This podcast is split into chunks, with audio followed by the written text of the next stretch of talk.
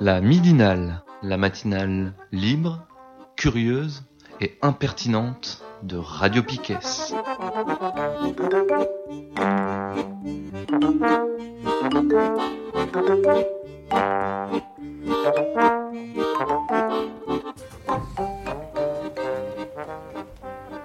Bonjour, bonjour, on est lundi 18 mars, euh, c'est la midinale de Radio Piquet. Euh, bon, on est euh, au taquet aujourd'hui, un petit peu fatigué par notre loto, mais ça va aller. Ça va être une midinale historique. Bonjour.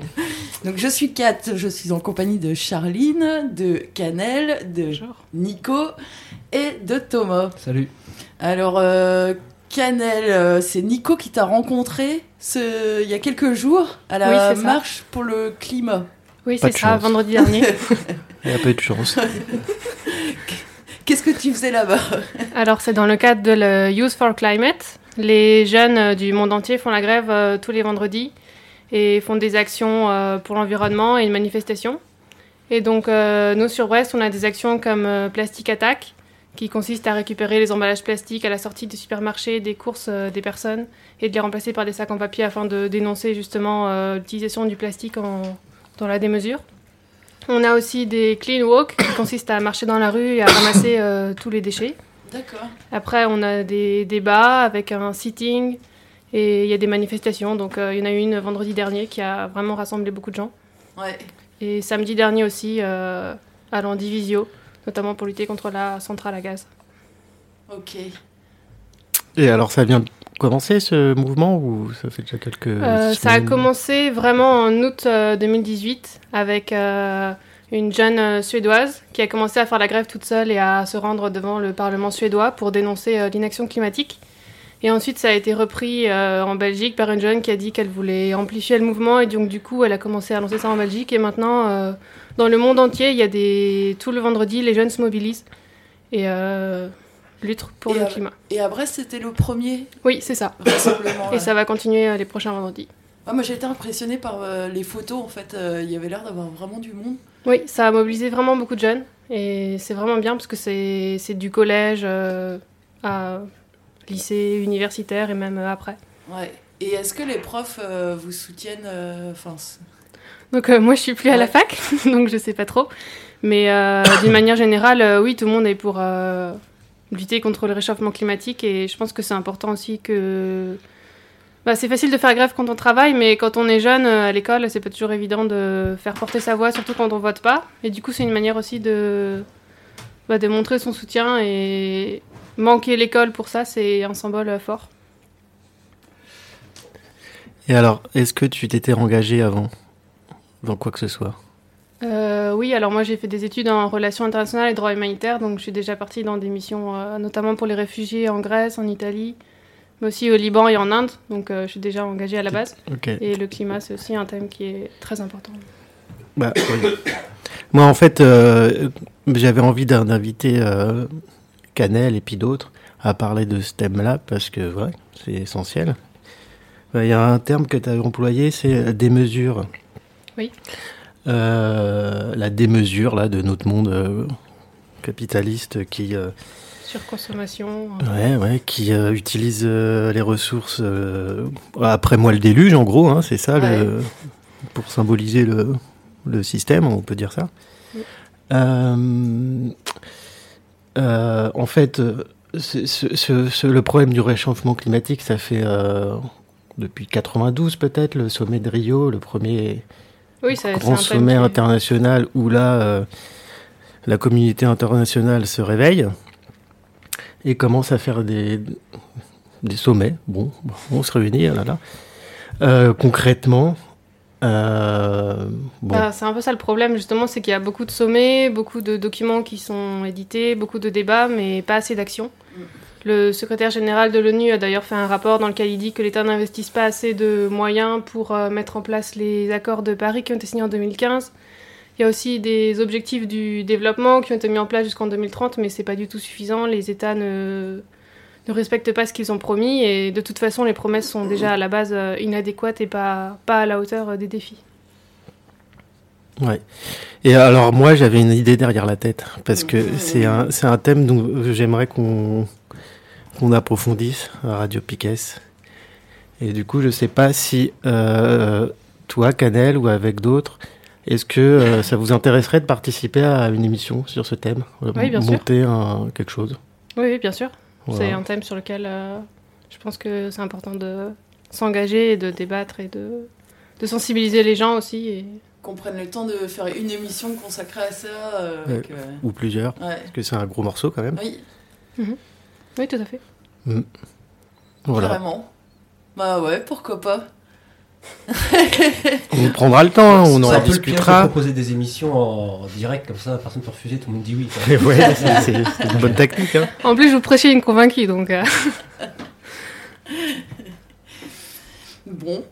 Euh, du coup, le, les pro- le prochain rassemblement, c'est euh, Vendredi prochain. vendredi prochain. ouais. Donc il y a un groupe Facebook qui s'appelle Youth for Climate Brest. Et il y a un site internet aussi, donc euh, rejoignez-nous, allez voir ce qui se passe. Euh, donc il y aura de toute façon des actions euh, et une manifestation aussi. Il y a un truc qui m'a étonné aussi sur les photos, c'était de voir les panneaux.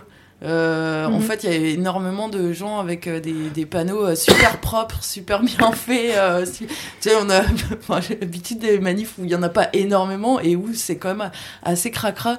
Et ça m'a donné presque l'impression que ça avait été préparé en classe ou. Oui, oui Mais bah, il y a eu une séance où il y a eu préparation de panneaux, de pancartes, tout ça. mais organisé par qui du coup Bah, par le groupe de Youth for Climate sur Brest. D'accord. Ouais, ouais, Donc les jeunes se sont mobilisés, se sont réunis pour, euh, bah, pour discuter aussi des slogans et des pancartes à faire.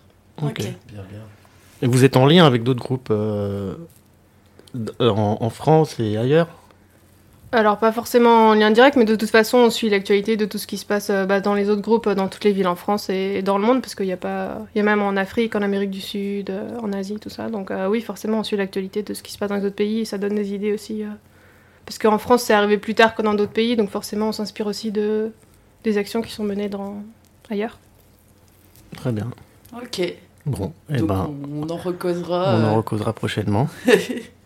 Bon, Thomas, alors pour cette euh, revue de presse, tu nous avais. euh, Ah ouais, moi j'ai trouvé deux articles qui m'ont fait rire et un peu peur. Euh, et, euh, que j'ai trouvé dans Canard PC du coup. hein, euh, donc euh, sur la publicité, le premier c'est euh, l'amour avec des pubs autour. Prêtez attention aux pubs que vous voyez sur internet. Si vous commencez à ne voir que des injonctions à booster votre libido morne et triste, c'est peut-être le signe que votre compagnon ou votre compagne tente subtilement de vous influencer. En fait, la société The Spinner, une start-up américaine spécialisée dans le marketing, propose à ses utilisateurs de cibler leur moitié grâce à des campagnes de publicité censées influencer le comportement de l'être aimé. Si vous voulez par exemple que votre conjoint vous demande en mariage, la société se chargera d'envoyer régulièrement des articles du type 5 bonnes raisons de demander sa copine en mariage. Moi je trouvais ça hyper fort. En fait, et du coup j'étais en train d'imaginer que s'il y avait ça sur, euh, sur les comptes de Piquet quand on se mettait à la pub et tout, mais franchement ça serait, ça serait un truc de dingue quoi. T'écoutes radio Piquet tranquillement et là t'as des trucs qui, qui te viennent en tête là pour... euh, Eh, Est-ce que ça vous a déjà dit tromper votre femme, un truc comme ça? Enfin, c'est- C'est hyper flippant. Donc, euh, qui, qui commence, quand on commence à faire déjà de la publicité ciblée, ça commence, mais alors que quelqu'un puisse dire euh, bah tiens, euh, je paye tant pour que cette personne-là reçoive tel type de publicité, euh, moi Ouais. ça, ça me fait un peu flipper. Euh, ouais, et deuxième article, j'ai pensé à la snob en fait, vous comprendrez peut-être après. Bonjour Euh, la snob. oui, bonjour la snob. Google qui peaufine une nouvelle version de Google Maps pour smartphone avec comme point d'orgue l'intégration de la réalité augmentée pour piétons. Un journaliste du Wall Street a eu le privilège d'essayer la technologie expliquant en préambule à quel point il pouvait être difficile de s'orienter avec le seul point bleu du GPS. Ça, vraiment pas avoir le sens d'orientation pour ça, mais bon. Euh, Qu'à cela ne tienne, il suffira bientôt de filmer les lieux aux alentours avec la caméra du téléphone pour que l'IA de Google trifouille illico dans les bases de données le Street View et corrèle la position et l'orientation exacte. Donc après, euh, du coup, on vous dit où vous êtes exactement et après le téléphone, euh, quand vous filmez, vous dira en fait indiquera des flèches pour vous dire bah c'est par là qu'il faut aller. Et en fait, ça va comme poser encore des problématiques de, de vie privée, de voilà reconnaissance faciale et tout. Et en fait, moi, je pensais à la SNOP qui nous envoie censément des photos du, du Mekong, alors qu'en fait, on, on sait tous que t'es, euh, c'était Au la bord Loire. de la Loire. Voilà. Et donc là, on, euh, grâce à Google, on saura on pourra prouver ça. voilà. Merci. Euh, moi, je voulais vous parler aussi de la réforme des temps périscolaires. Euh, donc, euh, en tant que parent d'élèves, j'ai reçu un courrier datant du 1er mars 2019 m'informant donc que à la rentrée de septembre 2019, il y allait avoir un changement dans les temps, dans l'organisation des temps scolaires. Donc, je rappelle juste, c'est en 2013, il y avait une réforme des temps périscolaires euh, mis en place par l'État. Donc les communes étaient dans l'obligation de mettre euh, en place après le, des temps périscolaires. Donc ça voulait dire qu'en fait on passait, euh, on était à 4 jours d'école lundi, mardi, jeudi, vendredi. Donc en 2013, on, on récupérait le mercredi matin comme jour d'école. Et euh, pour euh, quelque part euh, combler les heures, les heures on ajoutait des temps périscolaires en fin de journée. Donc après, les communes étaient libres d'organiser comme elles voulaient les temps périscolaires. Alors, chacun a fait des choix différents. Il y a certaines communes qui ont euh, décidé que les temps périscolaires, c'était tout le vendredi après-midi. Il y en a d'autres qui ont mis une demi-heure euh, en fin de journée, le lundi, mardi, euh, jeudi, vendredi.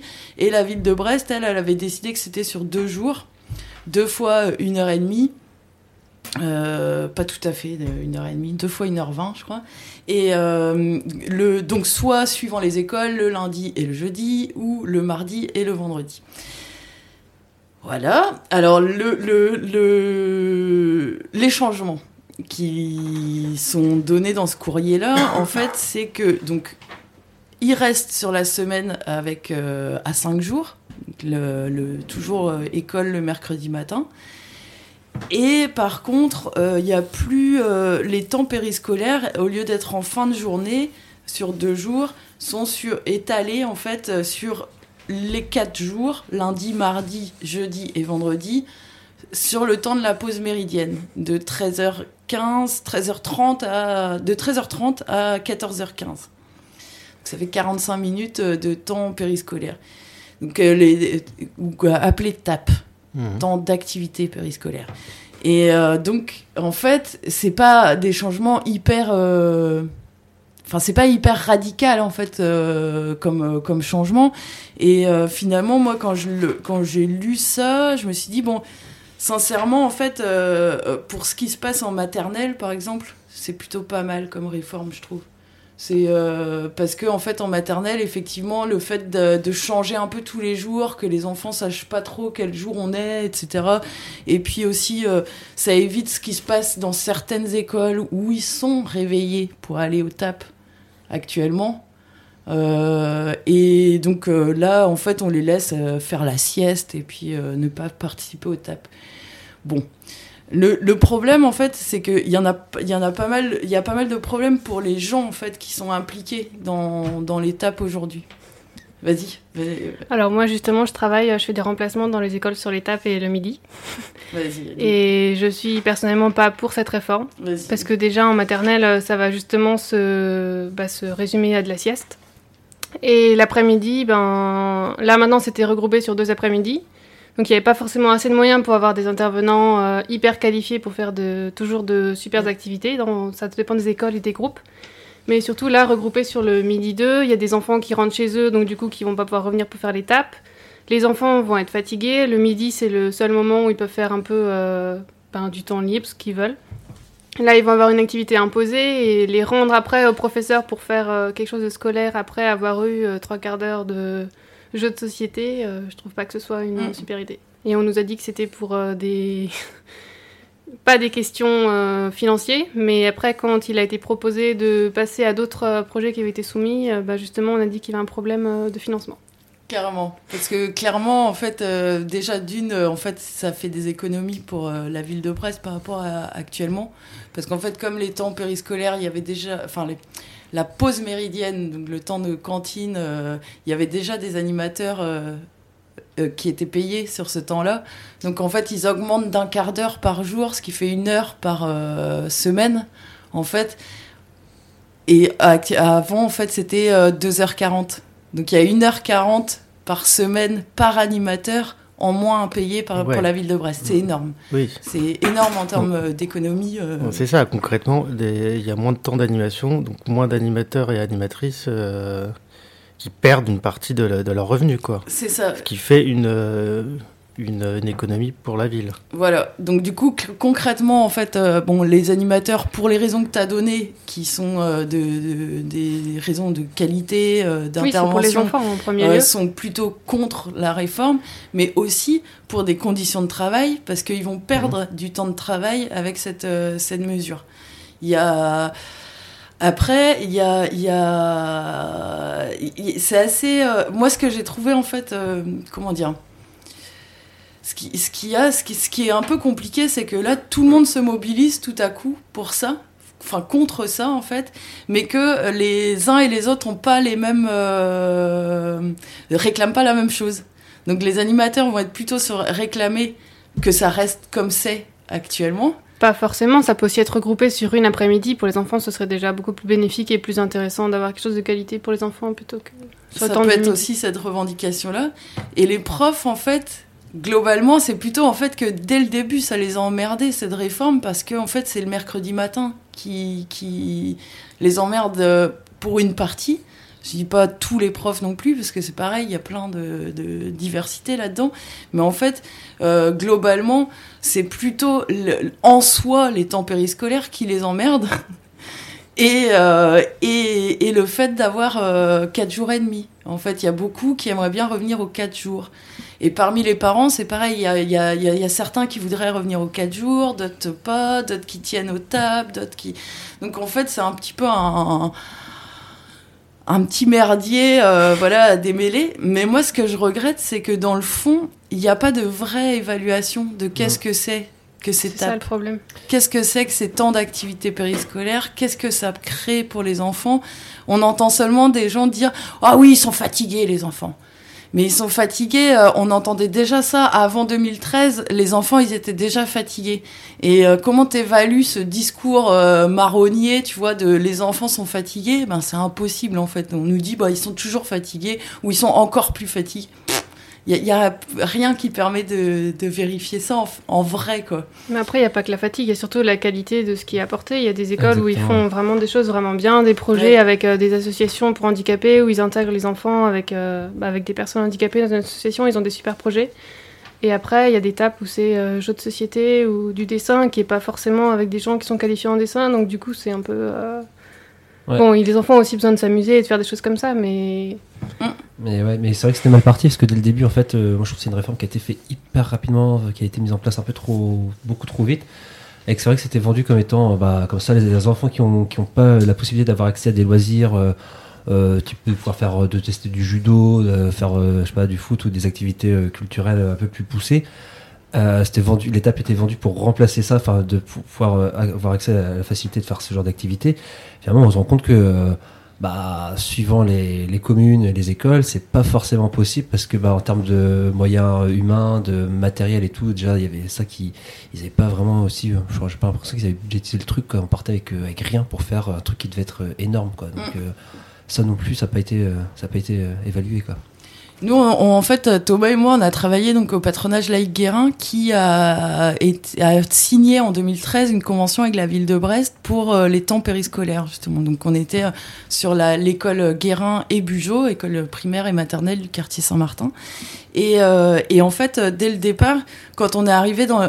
nous, on s'est dit, en fait, le, le point de vue du PL Guérin, c'était de se dire, bon, faire entrer l'éducation populaire dans l'école, c'est quelque chose de chouette. Et on a envie de participer à ça, on a envie de euh, euh, permettre euh, que l'école s'ouvre aussi sur autre chose et, et que donc on avait l'envie aussi de bouger avec les enfants par exemple. On a fait on restait pas avec tout le groupe dans l'école. On pouvait aller à la médiathèque on peut faire des choses etc mais en fait euh, ce qu'on a ce qui est vraiment très très difficile quand on arrive dans une école c'est tout tout est fermé, tout est très très très compliqué. On a l'impression en fait d'arriver en terre euh, de, on, est des, étrangers qui arrivons dans une école qui a son mode de fonctionnement et on est des ennemis. Donc euh, les, les et je dis ça euh, sans euh, stigmatiser l'éc- l'école Guérin et l'école Bugeaud en particulier parce que c'est ce que j'ai vu partout dans le sens où on était aussi euh, dans les réunions euh, du projet éducatif local. Euh, Il y a plein plein plein de, réunions qui réunissent euh, des parents, des des instits, etc. Et ben les premiers trucs qu'on fait quand on se retrouve pour organiser les temps périscolaires, les premières demandes des, des profs, c'est le règlement de l'école. Donc déjà, c'est de nous dire, euh, c'est comme et en fait, c'est pas, on va faire un règlement ensemble pour avoir euh, les mêmes règles. C'est nous, c'est ça nos règles, et vous allez les appliquer comme nous on le fait. Donc déjà, on n'a pas le droit, on n'est pas libre d'organiser euh, ces temps-là comme on, comme on souhaiterait le, le faire. Après, il y a, y, a, y a vraiment... euh, Enfin, moi, je trouve que quand on rentre comme ça dans l'école, on se rend compte de tout un mode de fonctionnement. Donc, les conseils d'école, qui sont un simulacre de démocratie, où en fait, c'est les profs qui, euh, qui ont le pouvoir, puisqu'ils sont plus nombreux, en fait, tout simplement. Les, les... Il y a trois élus euh, dans l'école, euh, au conseil d'école, qui n'ont aucune, euh, aucune voix au chapitre et qui sont généralement en plus euh, bon, les, les parents qui sont plutôt soucieux de leur, leur- leurs enfants et euh, voilà. Et en fait, euh, et, nous, euh, en tant qu'animateurs, eh ben, il y a un représentant. C'est tout de sur euh, un conseil d'école. Donc notre voix, elle est euh, unique. Et ben, on est vraiment mis en minorité très très vite. On est aussi vu très dès qu'il y a du bordel dans l'école, c'est qui les coupables? C'est les animateurs. C'est toujours euh, oui nous qui avons mal rangé la salle, etc. Et ça amène et c'est vraiment très compliqué parce que je trouve qu'en plus euh, il y a aussi euh, on a l'impression d'être l'ennemi de tout le monde. en arrivant et qu'on doit se faire tout petit tout le temps parce que même en fait par exemple les femmes de ménage et ben en f- on est on comme ça se surajoutait sur un temps où normalement elles devaient pouvoir avant elles pouvaient s'organiser pour nettoyer à ce moment-là et ben là d'un coup on est des, gros crassous en fait euh, qui venons euh, la faire chier sur euh, des heures de ménage. Alors qu'en fait ben voilà tu te sens presque en train de t'es en train de t'excuser tout le temps en fait. C'est tu sens bien que l'école c'est pas c'est hyper difficile en fait d'entrer là-dedans quoi. Et après, il y a aussi d'autres difficultés qui sont liées au fait que en maternelle, on a imposé à des ATSEM de faire de l'animation. Du coup, sont retrouvés de fait obligatoirement euh, dans l'équipe d'animation. Et en fait, ben, nombre d'entre elles, parce que c'est majoritairement des femmes, euh, ne le souhaitaient pas en fait. Et, euh, et ça, c'est hyper compliqué aussi de demander à quelqu'un qui a signé pour un métier et euh, qui, D'en faire un autre, ouais. d'en faire un, un autre, de lui imposer ça. Et en plus, euh, c'est assez compliqué aussi quand tu es une asso qui arrive, parce que tu es censé, donc le Pelguerin était censé être coordinateur du projet des temps périscolaires, mais n'a aussi euh, doit faire avec des salariés de la mairie qui ont euh, un qui se retrouvent les ATSEM à avoir euh, trois chefs au final une fois euh, donc euh, la, la maîtresse avec qui elle est en classe et euh, pour qui elle travaille, la mairie, euh, qui est son employeur euh, en vrai et qui est responsable de d'elle, et euh, l'association, du coup, en l'occurrence la PL Guérin, qui est responsable d'elle sur les temps périscolaires. Et il y a un écartèlement comme ça, parce qu'on leur demande pas du tout la même chose en plus, quoi. C'est complètement contradictoire et c'est hyper, euh, hyper difficile, en fait, euh, ce travail. Et les animateurs et les ATSEM se, se confrontent souvent parce que les visions de l'animation sont pas du tout, du tout les mêmes. On est sur, euh, sur des choses euh, très très différentes, donc euh, avec euh, souvent, enfin, le truc un peu cliché, ça va être l'autoritarisme, le côté l'ordre donné par les ATSEM, et puis le côté laxisme des animateurs. c'est souvent ce qu'on nous, nous reproche, n'est-ce pas, Thomas oui, c'est ça. voilà, et en tout cas, je trouve que ben, dans ce qui est proposé par la ville de Brest, bah, ça, en fait, en tout cas, c'est pas du tout pris en compte. euh, et puis, bah, ce que tu disais, la qualité de ce qu'on propose aux enfants, tout Oui, c'est simplement. ça le problème. Et, mais par contre, cette, euh, ce courrier, en fait, on va en recevoir un autre d'ici peu de temps, parce que justement, il y a un tel euh, rejet que euh, ça y est, la ville de Brest a annoncé qu'il renonçait à, à ce projet et que mais ils, ils doivent pour le 30 mars euh, avoir euh, trouvé autre chose. Ouais, parce qu'il y a un mouvement de grève. euh, C'est ça. eu une grève la semaine dernière. Et Donc jeudi, il y avait beaucoup d'écoles qui ont été fermées, beaucoup d'écoles publiques euh, qui étaient fermées. Et c'est aussi un truc que, que moi, enfin, ça m'agace un peu de, de voir. euh, je comprends que quand ça, touche à tes conditions de travail aussi, donc tu peux que tu fasses grève, que tu sois contre, etc.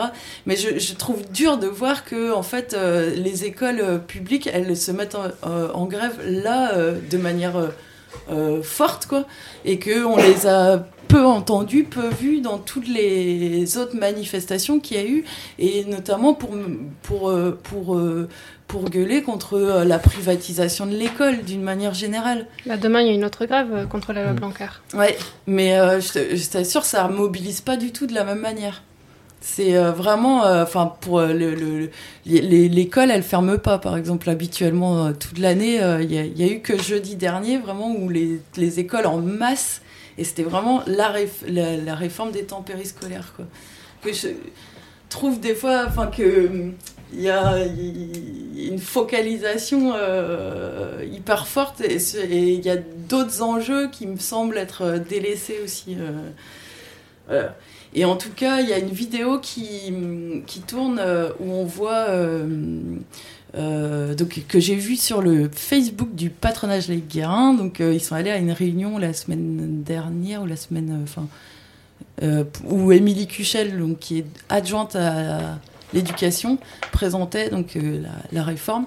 Et c'était impressionnant de voir comment c'est le gros bordel en fait pendant cette, cette réunion et, et, les arguments qui sont sortis par les profs contre sont des arguments qui, qui sont nuls quoi enfin qui sont qui sont pas les euh, qui reposent des questions qui sont des vrais problèmes de l'école mais qui n'ont rien à voir avec les temps périscolaires quoi et donc, euh, ça fait un bougli-bouga, là. euh, Et en fait, Émilie Cuchel, elle, elle, elle cristallise, là, pas mal de, de rage, mais aussi parce qu'en fait, c'est une ancienne directrice de, du centre social de Kérourien, et qu'elle est considérée comme étant du camp de l'animation.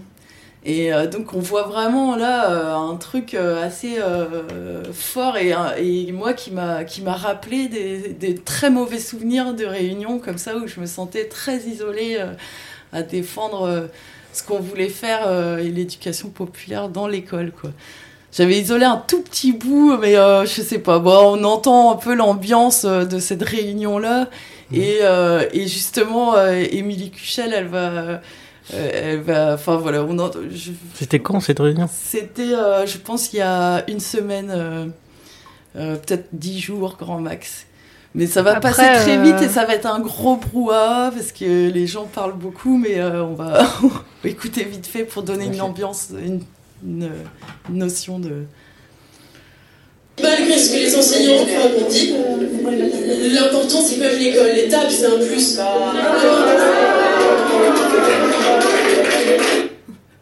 C'est très très court, hein, mais c'est le ah qui me, qui me qui me gêne absolument en fait ce truc de euh, ah oui hein, l'important c'est quand même l'école euh, et en fait de surtout pas la changer.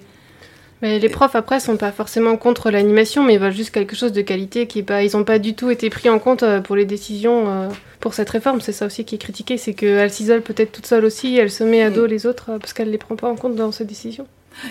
Moi, je pense que, enfin, je dis pas que les profs sont nos ennemis, hein, mais en tout cas, c'est pour, euh, c'est c'est quand même très très difficile de d'entrer dans l'école et de, de faire autre chose que euh, que ce que l'école euh, propose.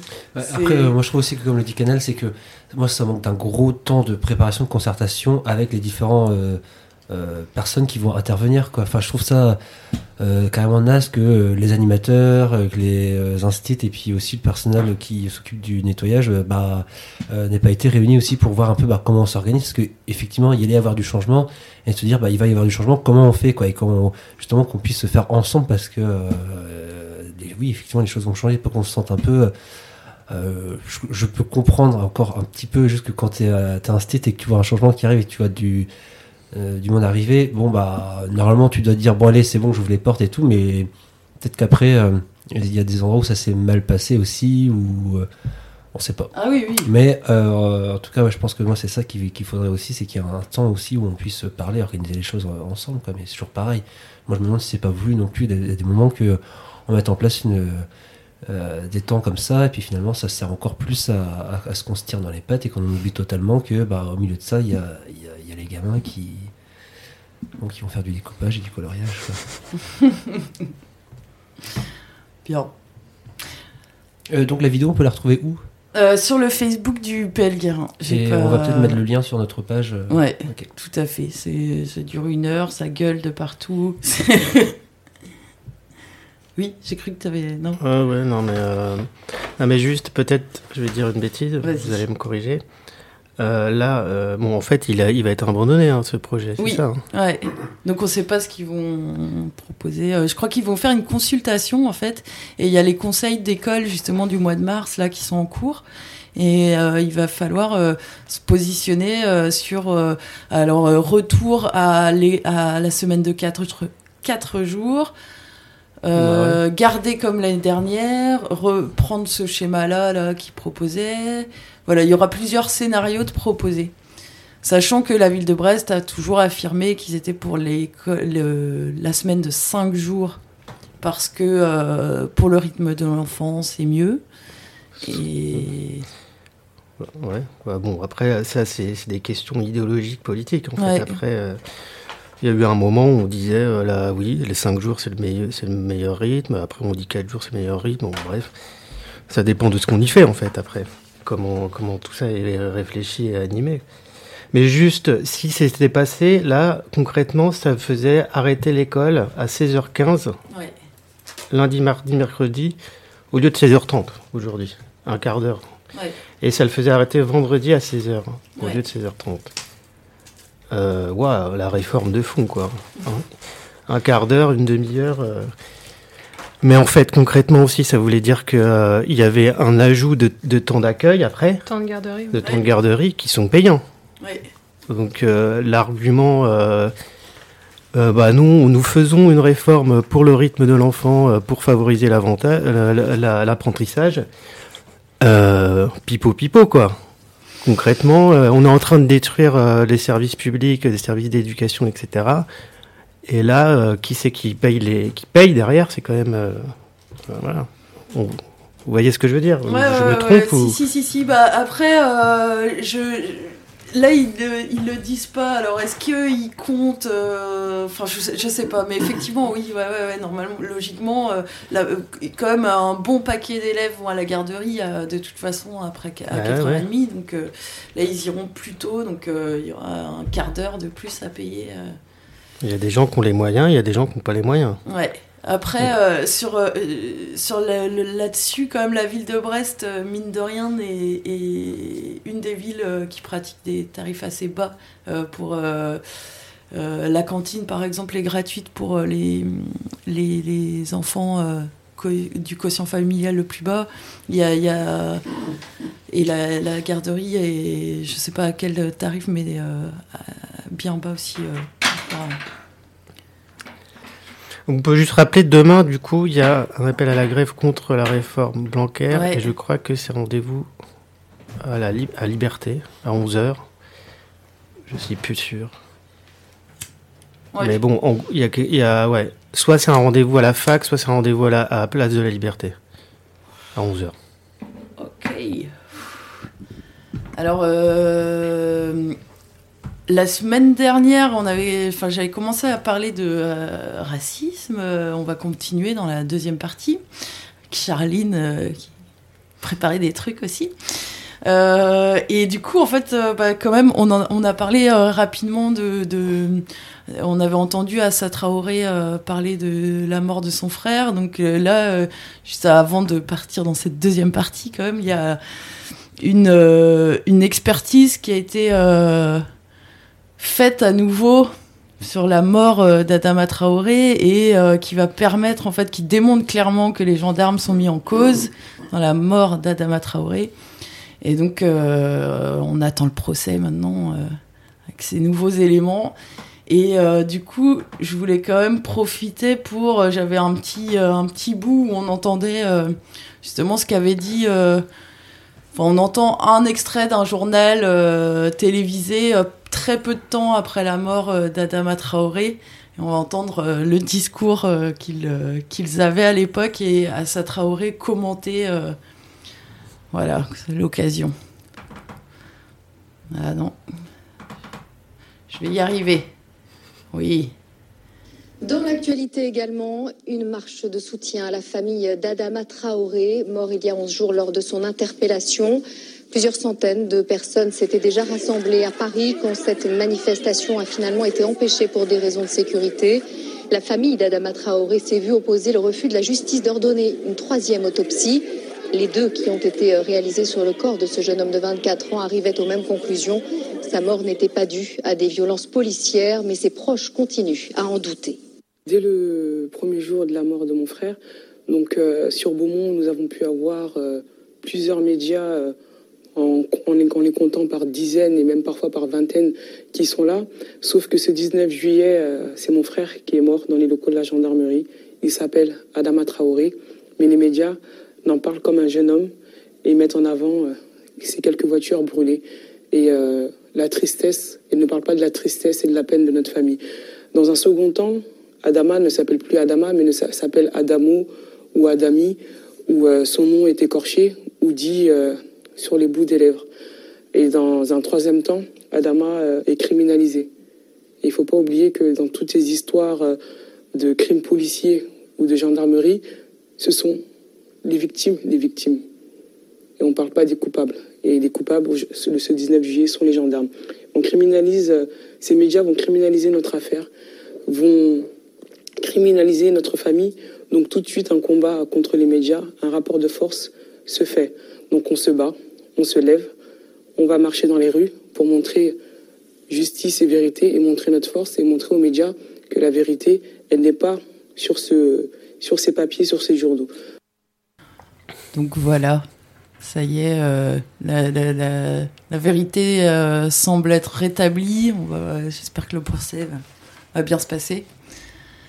Ouais, alors moi j'en profite pour raconter hier, euh, on est allé écouter euh, Samir Eliès, Samir Eliès qui était invité euh, dans, un centre social à Plourin-les-Morlaix, euh, qui organise là des rencontres, des débats, etc. autour du thème des, discriminations. Samir Eliès, du coup, il a fait partie du MIB, Mouvement Immigration et Banlieue, et il est un soutien du comité Adama aujourd'hui. C'est quelqu'un qui vient de, de Seine-et-Marne, de Damary-Lélis, un quartier de Damary-Lélis euh, qui a connu, bah, comme tous les quartiers populaires en fait, qui connaît depuis, euh, on va dire, pour simplifier, la fin euh, de la colonisation, bah, qui connaît en fait une espèce de néocolonialisme quotidien avec euh, violence policière. Euh, voilà quoi, une espèce de politique d'État raciste voilà. Samuel Eliès, euh, c'était une rencontre très très très intéressante. Euh, franchement, ce que, ce cette semaine là, ces deux semaines qui font le, centre social de Plourin-les-Morlaix, c'est formidable. Et euh, il est revenu un petit peu euh, sur les sur le sujet, c'était vraiment son engagement, etc.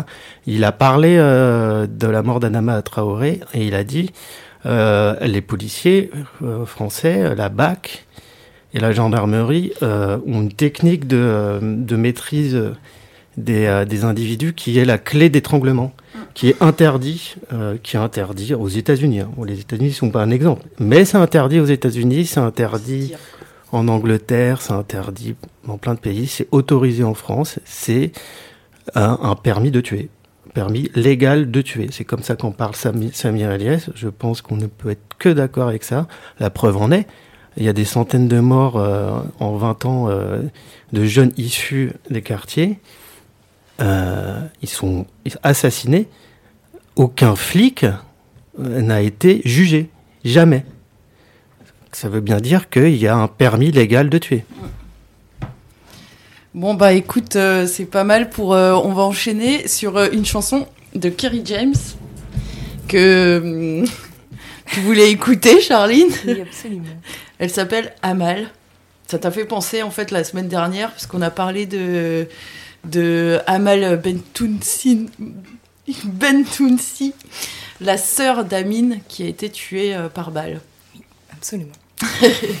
Donc euh, du coup, on va l'écouter euh, et puis on revient pour euh, la suite, euh, s'informer autrement sur le racisme. Et sachez aussi qu'en dernière partie, nous aurons Lucie qui va arriver pour nous parler de 23 mars prochain, euh, une rencontre nomade à l'avenir.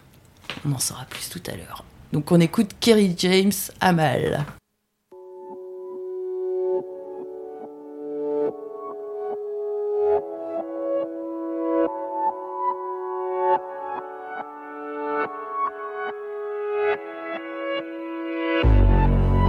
Amel a grandi dans la Hesse.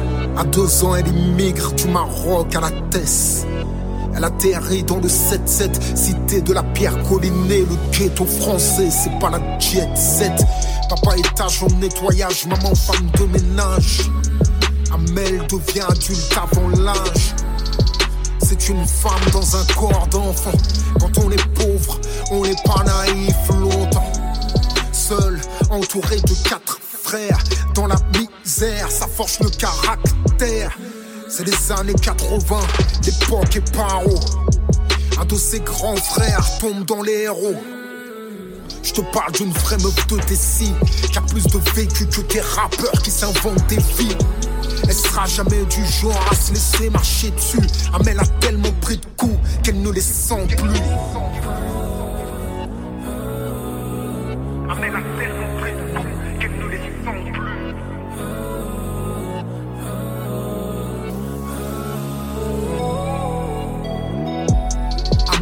Petit frère qui s'appelle Amine.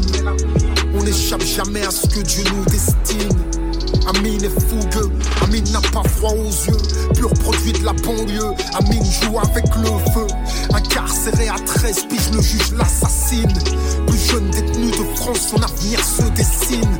Amel a beau écrire au tribunal, rien n'y fera. On passe pas tous entre les gouttes comme Alexandre Benalla. Son incarcération sera destructrice. Amine vit cet emprisonnement comme une injustice. Amine vomit le système, Amine à l'arrache. Amine finit dans les braquages. En tout, 17 années de placard. Amel enchaîne les courriers et les parloirs. Les gens t'oublient quand on t'incarcère. Amel ne lâchera jamais son petit frère. À 29 ans, Amine est en cavale. Il cherche à échapper à un contrôle banal. Il prend la fuite, mais le flic ne lui fait pas de cadeau. Sans sommation, balle dans le dos.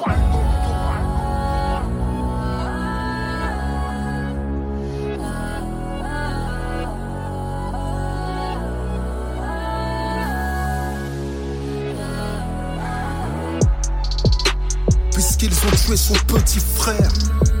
Contre le système, Amel part en guerre. Le flic prétend la légitime défense.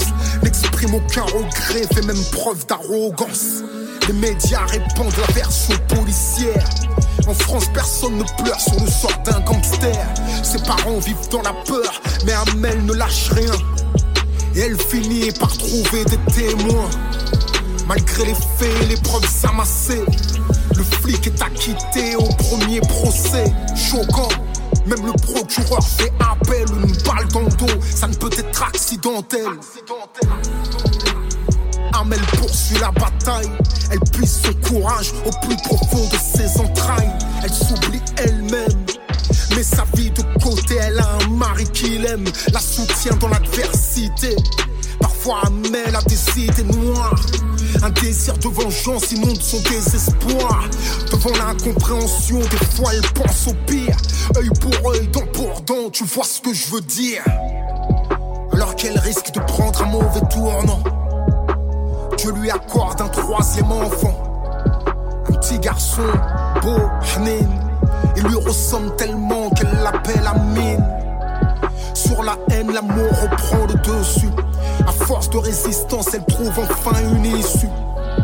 Après cinq ans de lutte acharnée, le flic est enfin condamné. Amel respire, Amel retrouve le goût de vivre, Amel désire. Amel a des projets, Amel sourit, Amel a le cœur qui bat, Amel fleurit. Plus de place pour les incertitudes. Amel reprend les études. À 40 ans sur les bancs de la fac. Amel veut devenir avocate. Elle pense aux autres, ouais. Elle n'oublie pas Amine, alors elle pense aux nôtres, ouais. J'écris son histoire pour ne pas oublier ce qu'on peut faire avec de la volonté. T'as vu, nos sœurs sont belles, immenses, c'est le courage qu'elles portent en elles. Dix ans après, fallait que je le répète. On n'est pas condamné à l'échec.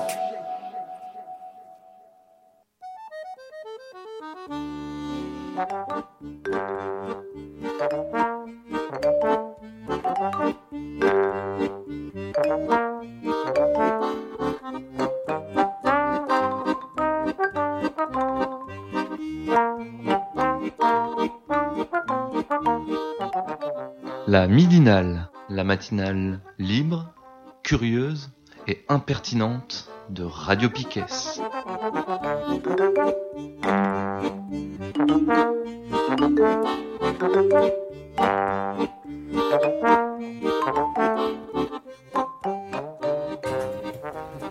Nous sommes dans la deuxième partie de cette midinale du 18 mars 2019. Euh, voilà, donc on va continuer à parler du racisme.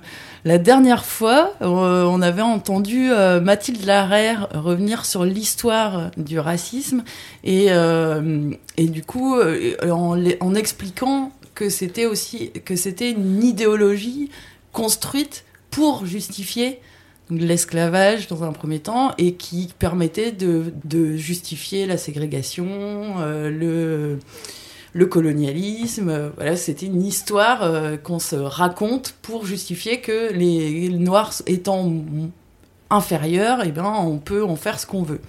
Euh, on a aussi montré dans les témoignages, même dans la chanson qu'on vient d'écouter, que en fait, ben non, les violences racistes, elles sont toujours là.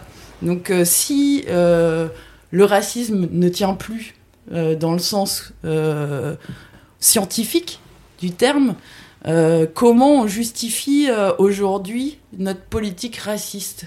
Comment euh, Et alors là, on va écouter encore Pierre Thévagnan, qu'on a entendu la semaine dernière, pas mal. Donc là, il va parler d'un de nos nouveaux moyens de justifier notre politique raciste, c'est l'islamophobie. On l'avait dit rapidement la dernière fois. Il va l'expliquer un petit peu mieux. Et euh, donc là, c'est un, on va l'entendre et en fait, euh, on l'entend euh, parler en fait d'un livre qu'il a écrit qui s'appelle La haine de la religion. Comment l'athéisme est devenu l'opium du peuple de gauche. Et donc voilà, donc là il va expliquer pourquoi l'islamophobie c'est du racisme et développer un petit peu. On l'écoute. Sans arrêt se battre contre des gens qui sont sincèrement convaincus que l'islamophobie c'est autre chose que du racisme. Souvent ce qui est dit c'est que l'islam n'est pas une race, l'islam est une croyance religieuse et donc l'islamophobie serait simplement un discours d'hostilité à une idéologie, à une religion aussi légitime que, l'antilibéralisme ou que l'anticommunisme. Donc ce serait une opinion politique, euh, ce serait simplement une religion qui serait critiquée. Là où moi je pense qu'il s'agit en fait d'un racisme, c'est pour plusieurs raisons. D'abord, une première remarque, c'est que s'il fallait qu'il y ait des races euh, pour qu'il y ait du racisme, il n'y aurait pas de racisme. Parce que à ceux qui me disent mais musulman c'est pas une race, donc l'islamophobie ne peut pas être un racisme, je réponds mais alors si vous pensez qu'il y a de l'antisémitisme, si vous c'est que vous pensez qu'il y a une race juive, et si vous pensez qu'il y a du racisme anti-noir, c'est que vous pensez qu'il y a une race noire. Donc le racisme n'a jamais été euh, l'hostilité à une race objectivement existante, mais la construction d'une population, d'un groupe de population en tant que race. Dans les formes récentes, effectivement, de réactivation de, l'islamophobie, du discours anti-musulman, ciblant les musulmans, euh, oui, la laïcité est plus qu'un plus rouage, c'est euh, avec le féminisme les deux principaux euh, ressorts argumentatifs, les deux principales légitimations, les deux manières de faire passer du racisme pour autre chose que du racisme et de faire passer une politique euh, réactionnaire et liberticide pour quelque chose de non seulement respectable, légitime, mais même distingué et progressiste. Euh, donc la laïcité, effectivement, un principe, une machine politique, moi je dis, hein, c'est une invention politique, c'est une manière de, de, ré- de réguler, de vivre ensemble. Le problème, effectivement, c'est que la laïcité, telle qu'elle est aujourd'hui brandie, instrumentalisée, telle qu'elle se traduit dans des lois, et des lois qui sont votées dans une espèce de consensus national droite-gauche euh, peu effrayant, c'est euh, exactement euh, le contraire. Ça n'a rien à voir, et c'est même à beaucoup d'égards le contraire de ce que sont et de ce qu'ont été pendant un siècle les lois laïques, les lois Ferry-Goblet sur l'école, ou la loi de 1905 de séparation des autorités politiques et religieuses. Puisque, d'une, euh, pour le dire vite, d'une laïcité qui est justement la garante de la liberté d'expression et de pratique religieuse pour tous et pour toutes, sans privilège pour les uns, ni discrimination pour les autres, on fait bah, rigoureusement le, contraire, c'est-à-dire une série d'injonctions à la neutralité, l'invisibilité, l'effacement, la non-expression de ses convictions, adressées à une partie et une partie seulement euh, de la population, toujours la même, les, euh, personnes de confession euh, musulmane. Donc que ce soit l'interdiction du foulard à l'école, alors que l'impératif d'une neutralité de l'élève ne s'est jamais posé et n'a jamais été posé ni par le législateur en 1880, ni depuis, vraiment, par un, un mouvement d'opinion ou, ou un débat politique quelconque, et qu'on le pose uniquement quand il commence à y avoir des signes religieux ou des vêtements religieux ou des expressions religieuses musulmanes. Donc que ce soit pour la loi d'interdiction du voile à l'école, la loi anti-niqab, euh, mais que ce soit tous les débats euh, dans lesquels on va ressortir le mot, le mot laïcité, hein, prière de rue, minaret, menu halal, à chaque fois ce qui est en cause, c'est uniquement des musulmans et le fait que leur islamité est visible. Tout simplement, et ça va jusqu'aux agressions, aux actes de délinquance les plus caractérisés, c'est-à-dire les injures, les agressions physiques, euh, il est rare qu'elles soient commises sans que l'agresseur prononce et se- s'auto-légitime, avec après plus ou moins de complaisance des témoins et éventuellement de la justice. Mais en tout cas, l'agresseur lui-même se légitime en, uti- en- en employant ce mot laïcité. C'est-à-dire qu'il se sent dans son bon droit euh, en agressant cette personne parce qu'il se sent, j'ai presque envie de dire sincèrement, en état de légitime défense de quelque chose à quoi il tient, qui s'appelle laïcité. Voilà. C'est assez Ah non, mais clair. hein. c'est- intéress- super intéressant. euh, en fait, là, il- oui, oui, c'est euh, l'instrumentalisation de, de, de la laïcité, laïcité par, euh, par les gouvernements euh, depuis, euh, depuis le début de, de, on va dire, euh, Jules Ferry, euh, c'est la Troisième République, là, de- après la Commune, là, l'écrasement de la Commune. Bon, c'était de pire en pire, ouais, c'est de pire en pire. Mm. Euh, Moi, ce que je, je trouve aussi, c'est que, enfin, il y a l'État, mais en fait, il y a énormément de personnes qui, qui, qui ont accaparé ce, de- Mhm. ce discours-là et qui se sentent foncièrement pas racistes. Mais euh, vraiment, c'est un problème, en fait, cette religion, euh, quand même, ça pose des problèmes d'intégration, de ceci, de cela. Il y a vraiment un, truc très fort, je trouve, euh, très, très, très, très, très pénible, quoi, dans les, dans, les débats. En fait, ce que, ce que vous êtes- que ce qu'on a commencé à entendre la semaine dernière et là, c'est montrer comment le racisme est une construction complètement fausse, fictive, fantasmée de on crée des catégories euh, et du, on le- les enferme dans des catégories comme ça pour justifier après euh, bah, les pires euh, les pires comportements quoi. Sauf que, et sur la laïcité, c'est un peu la même chose. Il y a un fantasme qui a été fabriqué politiquement de, du vivre ensemble, en disant la religion n'a pas sa place dans une république laïque, euh, dans une république où, entre guillemets, qui se construit contre l'autorité euh, euh, religieuse, c'est-à-dire contre une espèce de, texte sacré. c'est compliqué parce que, en fait, nous, notre société moderne, elle est issue d'une histoire religieuse. Et du coup, ce discours de la, laïcité euh, répu- républicain, euh, euh, comment dire, une espèce de du fantasme de l'égalité, etc. C'est euh, c'est complètement fantasmé, puisque euh, on, on- on oublie d'où on vient, quoi. On- Vous voyez ce que je veux dire? Bon, Il l'a dit très clairement, en fait, là, parce que il y a, il y a le fantasme d'une société qui serait, comment dire, presque bah, la meilleure, puisque regardez, en fait, euh, on, prône l'é- l'égalité, on, a évacué euh, tout ce qui serait sacralité, euh, texte sacré qui, qui, qui viendrait nous dire ce qu'il faut faire. Du coup, du coup, nous sommes vraiment des démocrates, vous voyez ce que je veux dire? Mm, mm, mm. Mais du coup, la laïcité, bah, c'est pour ça le, le titre de son truc. euh, Enfin, ça devient une, une nouvelle religion qu'il faudrait défendre à tout prix Ouais. et euh, dont en plus on se Ouais. trompe sur les principes de base. Enfin, euh, c'est anti euh, anti laïque d'être islamophobe. Mais ouais. Il, il, il continue en fait avec euh, donc il, y a, il dit en gros il y a deux ressorts argumentatifs euh, que les laïcards euh, utilisent quoi dans donc, la laïcité pour légitimer l'islamophobie et le Le féminisme. ouais. Et le féminisme, c'est quand même assez fort aussi. Et là, il, c'est un peu plus court et il va enfin, pousser un peu la logique un peu plus loin sur cette idée de le féminisme qui, est- complètement euh, absurde, évidemment. On, l'écoute.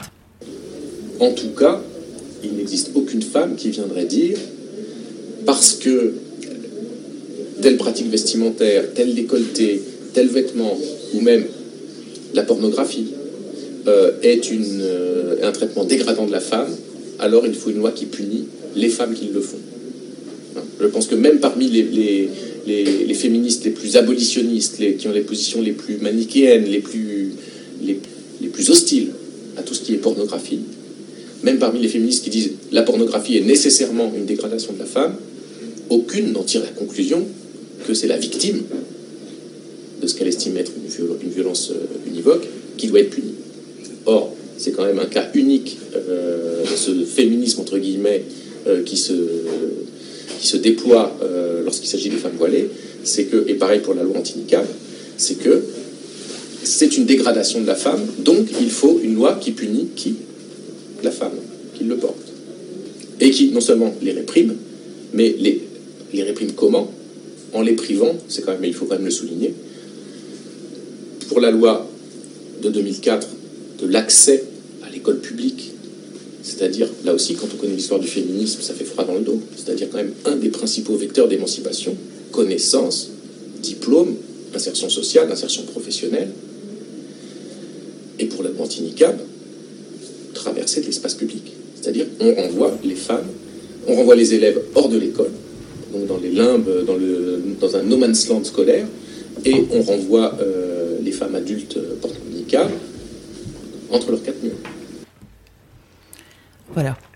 Donc, euh, ce que je trouve, moi, c'est, euh, ce que je trouve assez fou, c'est, quelque part, en fait, comme, euh, comme on peut pas dire qu'on est raciste au sens de, de la race, et ben du coup, on trouve des stratégies pour, pour niquer la gueule à des gens, en gros, mais qui semblent intellectuellement se tenir ou être politiquement correct ou je ne sais quoi. voilà, c'est vraiment et c'est de la bouse euh, intellectuelle quoi. Enfin, je veux dire, ça, ça tient pas deux minutes quoi.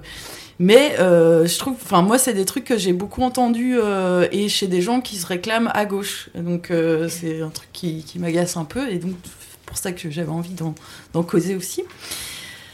Voilà. On s'était dit ouais, qu'on allait revenir au rapport dont je vous parlais la dernière fois. Donc, rapport lutte contre le racisme de 2016, euh, où en fait on avait parlé euh, d'indices de tolérance par minorité. Donc, euh, du coup, on avait aussi écouté Thévagnan qui disait à quel point la tolérance, euh, c'est pas, c'est une vertu raciste et que c'est pas, on lutte pas contre le racisme en disant, allez, soyez tolérants les gens. Et, euh, et en fait, il y avait euh, donc euh, dans le rapport l'indice de tolérance mettait en avant du coup des, populations, des minorités dans un ordre du coup les plus détestés quoi, aux, minorités les plus aimées, ce qui est déjà un petit peu particulier. Toi, Charline, il y avait un truc parce que donc la minorité la, la, plus haïe, c'est les Roms. T'avais un truc à conseiller Oui. n'entend pas souvent parler des Roms justement et ça sera pas le cœur de notre sujet. Mais toi, t'as écouté des trucs. Euh, oui, je sais pas si on. Euh, oui, du coup, il y a deux, euh, deux podcasts que je pourrais recommander. Il y en a un qui s'appelle La Poudre. C'est euh, du coup une émission féministe qui est animée par Lorraine Bastide et qui est produite par Nouvelles Écoutes. Et, et donc, du coup, c'est des discussions qui durent à peu près une heure avec une femme, euh, du coup, par émission. Et euh, l'épisode 44 est avec Salkutsa Filan, qui est euh, du coup une femme rome. Et c'est vachement intéressant parce qu'on a très peu, je trouve, l'occasion de- d'entendre des personnes roms et notamment des femmes roms s'exprimer. Et il y a aussi un épisode de Kif Taras, qui est aussi un podcast qui veut explorer toutes les questions raciales, pareil sur le mode de la discussion, qui est animé par Rokaya Diallo et Grace Lee. Et euh, du coup, là, c'est l'épisode 14 qui s'appelle Rome, les oubliés de l'antiracisme. Et euh, du coup, c'est pareil, c'est avec une autre femme rome dont j'ai oublié le nom. Et euh, du coup, on a deux. ça, ouais, ça offre deux témoignages assez différents parce que c'est deux portraits complètement différents de femmes qui appartiennent toutes les deux à la communauté rome, mais qui n'ont pas du tout le même parcours de vie ou quoi. Et c'était vachement intéressant. Cool. Et donc après, dans ce fameux toujours euh, ordre là, il y avait donc euh, les musulmans qui arrivaient après et euh, les la catégorie qui est maghrébin, euh, les noirs et les asiatiques, les juifs. Il te semblait toi du coup qu'il y avait des absents? Oui. Je me suis dit du coup après coup que on n'a pas les métis dedans et c'est c'est vachement intéressant parce que du coup euh, je pense que euh, dans la société actuelle les personnes métisses ont beaucoup de mal à trouver leur place. Et euh, et bah, ça se voit du coup là dans rien que dans cette étude bah, il n'y a pas de y a pas de place pour pour les les, les personnes métisses. Et du coup bah moi qui suis une personne métisse par exemple et ben en France je suis pas considérée comme enfin je suis considérée comme noire. Et en Côte d'Ivoire du coup je suis considérée comme blanche. Et j'ai pas j'ai très rarement euh, l'occasion de juste dire bah non je, je suis un mélange des deux finalement je ne suis ni l'un ni l'autre et euh, voilà je pense que c'est euh, intéressant de souligner ça aussi que euh, il n'y a pas de catégorie métisse dans cette hiérarchisation Ouais. Alors il y a depuis du coup euh, cette discussion qu'on a eue, j'ai trouvé aussi le euh, Pape Ndiaye qui est un, historien euh, français qui euh, est métis et à qui on pose la question de qu'est-ce que c'est de noir. Et j'ai trouvé que sa réponse était intéressante aussi. On va l'écouter.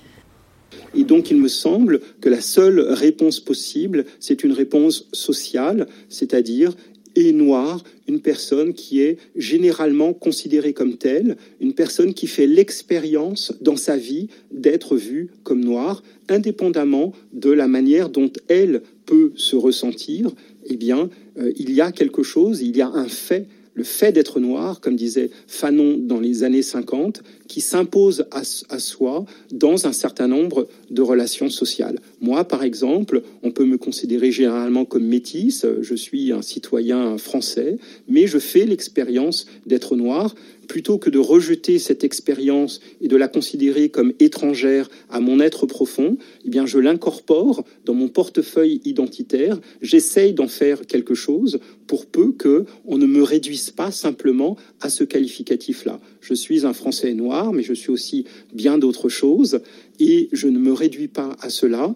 Je suis noir aussi par dignité, par euh, sentiment de solidarité avec euh, celles et ceux qui euh, font l'expérience d'être noirs et en souffrent du point de vue euh, de leur accès aux biens rares, comme disent les économistes, pour trouver un logement, pour euh, trouver un travail, également dans leurs relations euh, avec euh, la police.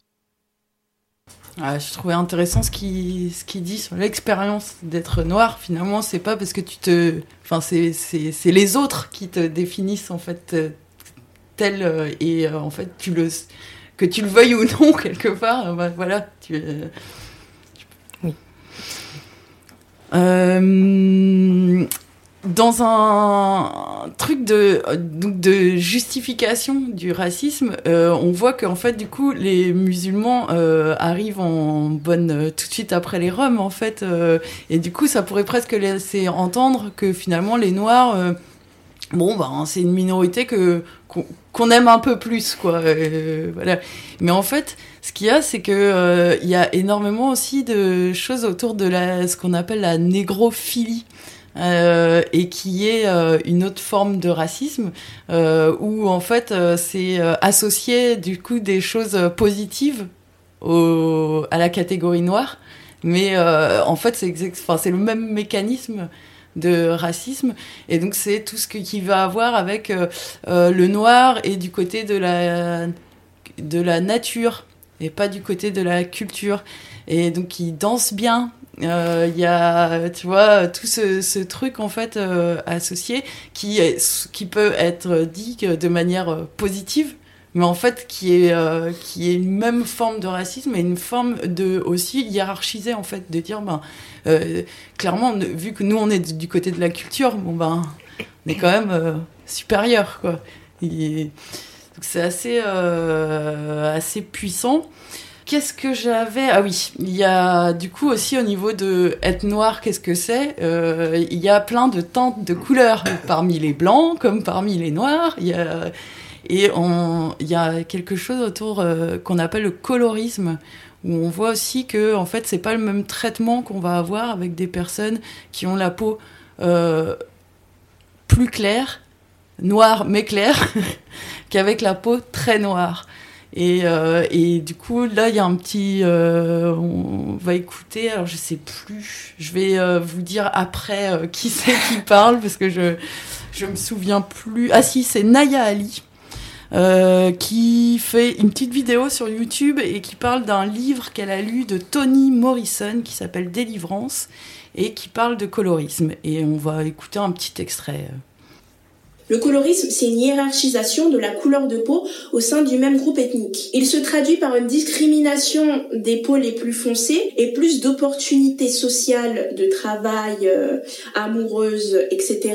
pour les personnes les plus claires de peau. Le phénomène, il est remarquable chez les Noirs, mais aussi chez les Asiatiques. Dans beaucoup de pays asiatiques, la peau foncée est synonyme des travailleurs des champs, des gens les plus pauvres, de ceux qui travaillent à l'extérieur, alors que la blancheur, la peau claire, est synonyme de bourgeoisie et de richesse. Ce qui était une valeur d'antan se reflète dans la société d'aujourd'hui. Aujourd'hui, en Inde, vous avez le cinéma bollywoodien qui favorise largement les personnes claires de peau au détriment des personnes les plus foncées. Et donc se développe un business de produits esthétiques pour s'éclaircir la peau parce que euh, il y a beaucoup de femmes et quelques hommes qui veulent s'identifier à ces acteurs comme signe de réussite parce que c'est les personnes les plus claires qui réussissent alors les personnes veulent s'éclaircir la peau pour correspondre à ce modèle que les médias vendent. Et c'est valable aussi dans de nombreux pays africains où il y a un énorme business du blanchiment de la peau. Des femmes euh, noires se blanchissent la peau pour correspondre à un critère de beauté. Ça a une connotation historique puisque au temps de l'esclavage, les esclaves très noirs travaillaient dans les champs, euh, faisaient les travaux les plus difficiles et les noirs clairs de peau ou les noirs métis pouvaient euh, faire les travaux d'intérieur. Le colorisme est bien entendu aussi visible dans les pays occidentaux, où par exemple on va voir des séries américaines où les noirs qui sont présents sont souvent clairs de peau. C'est assez rare de voir une personne très noire interpréter un rôle dans une série ou dans un film. Dans le milieu de la mode, c'est aussi pareil. Les couvertures de magazines pendant des années ont été occupées par des femmes à la peau claire, voire très très claire, et aux traits assez fins. D'ailleurs, de nombreuses personnes ont reproché à Beyoncé d'apparaître sur les couvertures de magazines avec la peau très très éclaircie. Ce qui donnait l'impression aux noirs qu'ils peuvent réussir, mais quand même avec une peau claire. Ce livre, Délivrance, est un bon moyen pour vous de comprendre la question du colorisme. C'est un bon moyen pour vous de comprendre la manière dont sont perçues les personnes très foncées de peau. Au-delà de subir le racisme de la part des groupes dominants extérieurs, ils subissent des discriminations dans leur propre groupe ethnique. Voilà. Du coup, on va aussi aller chercher un peu du côté de l'histoire aussi. Euh, en fait, euh, si euh, le colorisme existe, c'est aussi donc toute une série de choses qu'on a intégrées et que donc nous ici en France, mais aussi donc partout dans le monde, en fait, on voit qu'il y a ces histoires de couleurs. Et en fait, on va peut-être revenir à, à, la colonisation et à Franz Fanon qui a euh, beaucoup euh, réfléchi. Donc, il a écrit Peau noire, masque blanc, entre autres. Il a travaillé sur euh, le comment, en fait, quand on est colonisé, comment on, on, est acculturé, en fait, et comment y a la culture de l'oppresseur arrive, s'infiltre. Et, et, du coup, sur aussi toute la notion qu'il y a derrière le noir et le blanc dans notre langage et tout ce qui est associé euh, le noir, la sauvagerie, etc. Et que euh, en fait euh, rien que par la langue, en apprenant la langue française et les histoires qu'on se raconte, etc. Comment le noir est entaché déjà de base. Alors on va l'entendre sur un petit extrait parler d'aliénation et j'ai fait le plus court possible parce que le son est pourri. Voilà, on va écouter Franz Fanon. Mais l'homme visé par ce racisme, le groupe social asservi, exploité, désubstantialisé, comment se comporte-t-il? Quels sont leurs mécanismes de défense? Quelles attitudes découvrons-nous ici? Dans une première phase, on a vu l'occupant légitimer sa domination par des arguments scientifiques. La race inférieure se niait en tant que race, parce que nulle autre solution ne lui est laissée le groupe social racialisé essaie d'imiter l'oppresseur et par là de se déracialiser. La race inférieure se nie en tant que race différente. Elle partage avec la race supérieure les convictions, doctrines et autres attendus la concernant. L'oppresseur, par le caractère global et effrayant de son autorité, en arrive à imposer à l'autochtone de nouvelles façons de voir, singulièrement un jugement péjoratif à l'égard de ces formes originales d'exister. Cet événement, désigné communément aliénation, est naturellement extrêmement important. On le trouve dans les textes officiels sous le nom d'assimilation. Ayant jugé, condamné, abandonné ces formes culturelles, son langage, son alimentation, ses démarches sexuelles, sa façon de s'asseoir, de se reposer, de cracher, de rire, de se divertir, l'opprimé avec l'énergie et la ténacité du naufragé se rue sur la culture imposée. Voilà. Donc là, il parle vraiment de, comment on intériorise aussi euh, toute une série de, valeurs. Et euh, je voulais euh, aussi dans la justification euh, du racisme, il y a aussi euh, l'histoire, euh, le fait de, se dire en fait que l'Occident est arrivé, a découvert des, des endroits du monde où il n'y avait pas la même technologie. et donc ça c'est un truc aussi assez fort sur lequel notre euh, imaginaire euh, pense en fait que ben ouais, on, a apporté toute une série euh, de choses qui n'existaient pas et donc qu'il y avait un peuple sans histoire. Sarkozy l'a dit il y a quelques années d'ailleurs. Et, et, du coup, on va écouter en fait Cher Anta Diop, un sénégalais, historien sénégalais, pour qui va parler de ce sujet-là. Le colonialisme nous a amené à douter de nous-mêmes à telle enseigne que, comme vous le disiez tout à l'heure, Afrique est devenue presque au niveau du subconscient hein, de chaque Africain antinomique avec la, la notion de civilisation. Quand on pose le problème du monde noir, il est intimement lié à l'émergence de la civilisation. Euh, c'est effectivement un paradoxe que ce continent qui est à l'origine de la civilisation humaine soit classé jusqu'à ces dernières décennies comme un continent fruste qui n'a rien apporté à l'humanité, alors que l'Afrique est à l'origine de la civilisation humaine.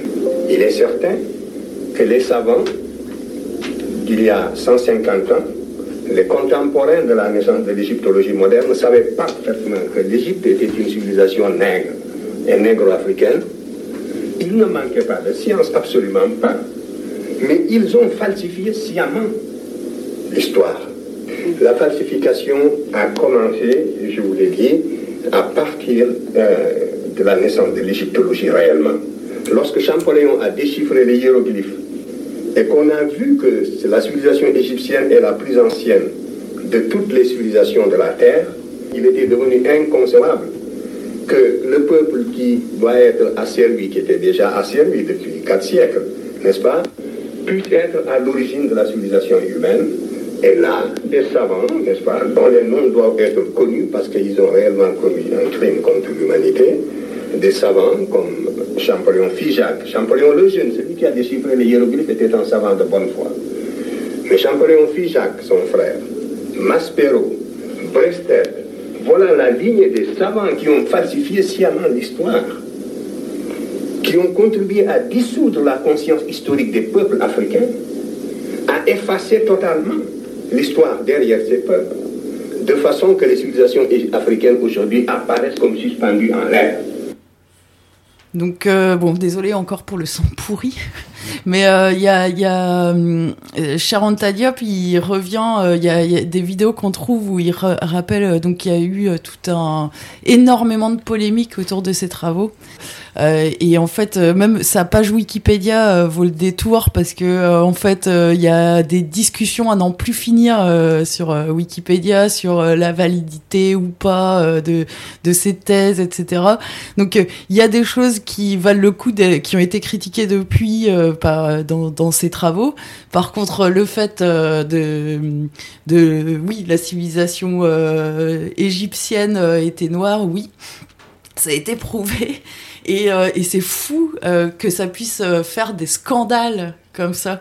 Et c'est, euh, ça m'a fait penser un peu à, à comment Françoise Héritier, c'est une anthropologue qui donc a beaucoup étudié le patriarcat et a cherché à voir quelle était l'origine du patriarcat.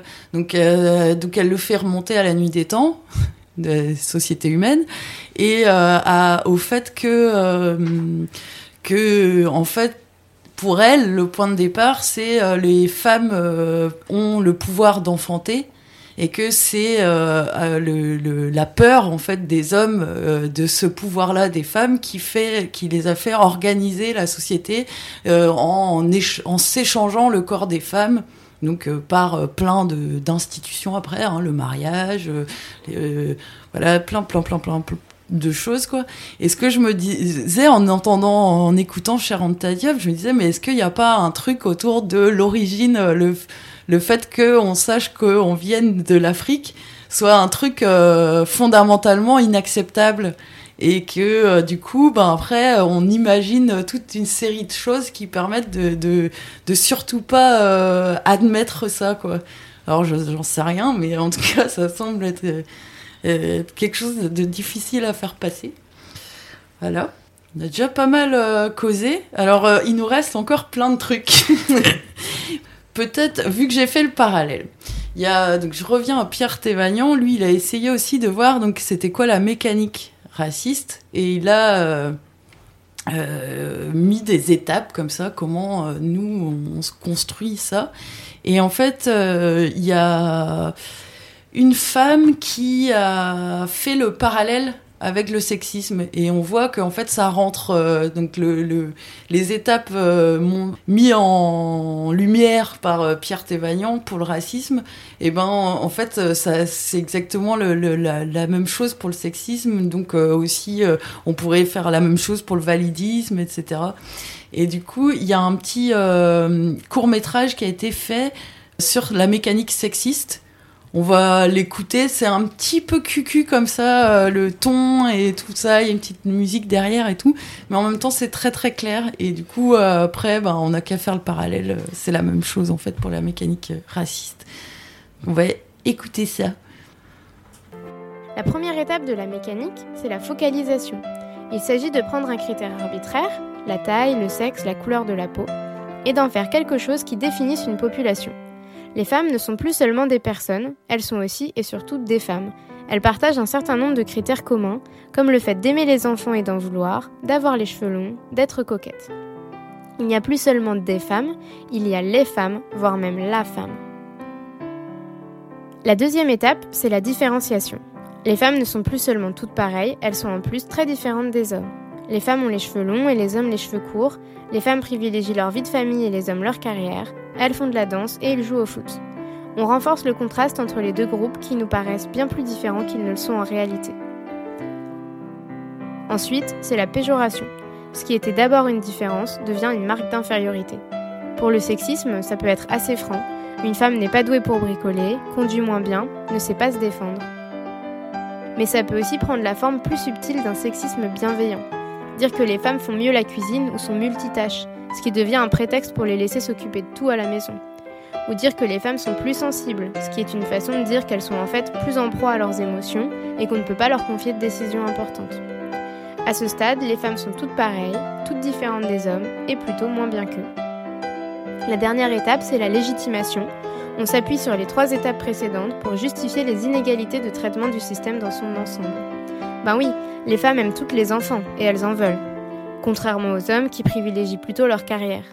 Du coup, les femmes sont moins compétentes et moins expérimentées au travail, et finalement, c'est logique qu'elles soient moins représentées aux postes les plus importants. Et voilà, la boucle est bouclée. Sans être vraiment sexiste moi-même, j'ai intégré tout un tas de stéréotypes qui font que le système sexiste me paraît regrettable, mais presque normal. C'est le syndrome du je ne suis pas sexiste, mais... Ces réflexions, nous les avons tous et toutes. En prendre conscience, c'est déjà le point de départ pour constater les inégalités, développer notre empathie à l'égard des personnes qui les subissent, et pourquoi pas essayer d'enrayer cette mécanique en arrêtant d'abord de focaliser et de différencier, pour ne pas permettre la péjoration et la légitimation des injustices. Pensez-y la prochaine fois que vous commencerez une phrase par C'est vrai que les femmes. Ne seriez-vous pas en train d'alimenter. Ne seriez-vous pas en train d'alimenter la, la, la, mécanique sexiste? Alors je viens d'avoir mon portable mon... qui vient de tomber en rade, mais c'est parce que j'avais oublié de le brancher. euh, Charline, tu voulais nous parler d'un bouquin Oui. Euh, moi, je voulais parler de Noir n'est pas mon métier. Du coup, c'est. Euh... Oui, pardon. C'est euh, un livre qui a été écrit collectivement par 16 femmes comédiennes, actrices noires ou métisses. Et, et, du coup, c'est un essai qui se veut être un peu. comment dire hmm, Je sais pas. Qui, ouais, donc qui, qui, se présente un peu comme un, comme un livre manifeste et, euh, et qui exprime du coup euh, des témoignages et des réflexions euh, d'actrices et comédiennes. Du coup, j'avais préparé un extrait à lire. Si c'est le mot. Okay. Ouais, du coup, je vais le lire. c'est un extrait du coup des réflexions de Maimouna Gouey, qui est du coup une comédienne, et qui moi m'a particulièrement touchée parce qu'elle raconte. Au commencement, le doute. Les souvenirs de la Dame en noir est ma première pièce que j'interprétais camouflée dans une tenue de clocharde. Puis la deuxième. Bambi, elle est noire, mais elle est belle. Et encore et toujours les mêmes remarques. Certains journalistes oubliaient parfois mes mots pour ne parler que de mon corps, qu'ils avaient comme un besoin irrépressible de qualifier d'envoûtant, avec de longues jambes comme des lianes, une souplesse de gazelle. Zut alors, j'ai raté mon coup. Moi qui voulais être crédible. Je ne suis donc bonne qu'à ça, Érotiser ainsi mon corps, n'est-ce pas un moyen de me réduire à un objet silencieux, de l'anesthésier et d'abîmer ainsi mon outil de travail, de voler ma candeur? Quand cessera ce subterfuge intolérable? J'attends de comprendre et de renaître de mes cendres. Ça commence mal. Mon corps et moi, mon corps et eux, est-ce qu'on ne tourne pas encore dans ce cercle vicieux de la pensée dite dominante, d'une certaine colonisation des temps modernes, ce regard encore pesant, condescendant et sexualisé sur le corps noir? L'ascension vers la gloire est-elle alors un marché, le corps sa marchandise? Je suis face à un trou noir. Aujourd'hui, je m'affranchis de ce rôle, je refuse de devoir assouvir vos terribles appétits pour briller. Plus je me pose de questions, plus je me vide de mon énergie. Je vacille alors que l'esprit doit être libre pour pouvoir s'alimenter. Peut-on être libre alors que ce métier qui se dit humain, familial, ne reconnaît pas ses enfants quand ils sont différents? Me voilà saoulée, Impossible pour moi de basculer dans votre sens sous prétexte que vous avez la science infuse. Non, je ne veux pas boire ce bol d'immondice. Ras-le-bol. Aujourd'hui, mon corps a muté, mais il ne doute plus. Il laisse épanouir ses rondeurs remplies de vie. Il ne veut pas renier sa métamorphose. Il ne veut plus être l'objet d'une stigmatisation de la femme noire. Mon corps n'est pas un terrain d'expédition. Je voudrais le voir en mouvement, dans un espace riche de sa couleur. Il veut prendre sa place. On parle souvent de creux et de vide. Moi, j'aimerais qu'on me remplisse de mon plein de création et non qu'on me vide de mon essence. Mon corps ne peut pas se courber sous le joug des convenances, de la peur, du regard de l'autre. Il est loin d'être docile, alors prenez-le tel qu'il est. Je ne veux plus avoir à convulser tellement je suis remplie de sanglots et j'aimerais bien ne plus être esquintée, ne plus être au garde à vous, mais être, tout simplement. Être moi, femme noire, comédienne et noire. Pas black, non. Ça aussi, c'est encore un moyen de contourner les angles. Droit au but, balle au centre, cocorico. On est en France, non?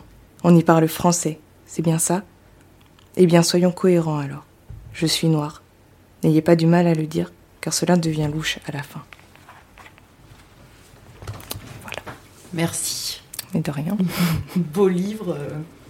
Donc du coup, euh, et ben pour euh, la prochaine midinale, il va nous rester pas mal euh, encore de cette fois-ci de, per- de p- plus de témoignages en fait de personnes euh, racisées euh, qui racontent en fait euh, qu'est-ce que qu'est-ce qu'elles ont l'habitude d'avoir en gros dans la dans la tronche pour essayer de aussi nous euh, nous désintoxiquer de deux trois trucs au passage. Ouais, ouais, et on parlera aussi d'intersectionnalité parce que euh, on sait aussi que c'est pas euh, euh, toujours simple de savoir d'où vient la discrimination. Est-ce que c'est parce que je suis noire? Est-ce que c'est parce que je suis pauvre? Est-ce que c'est parce que je suis une femme? Et est-ce que c'est parce que je cumule tout ça? Donc, on va revenir pour la proche, la dernière partie.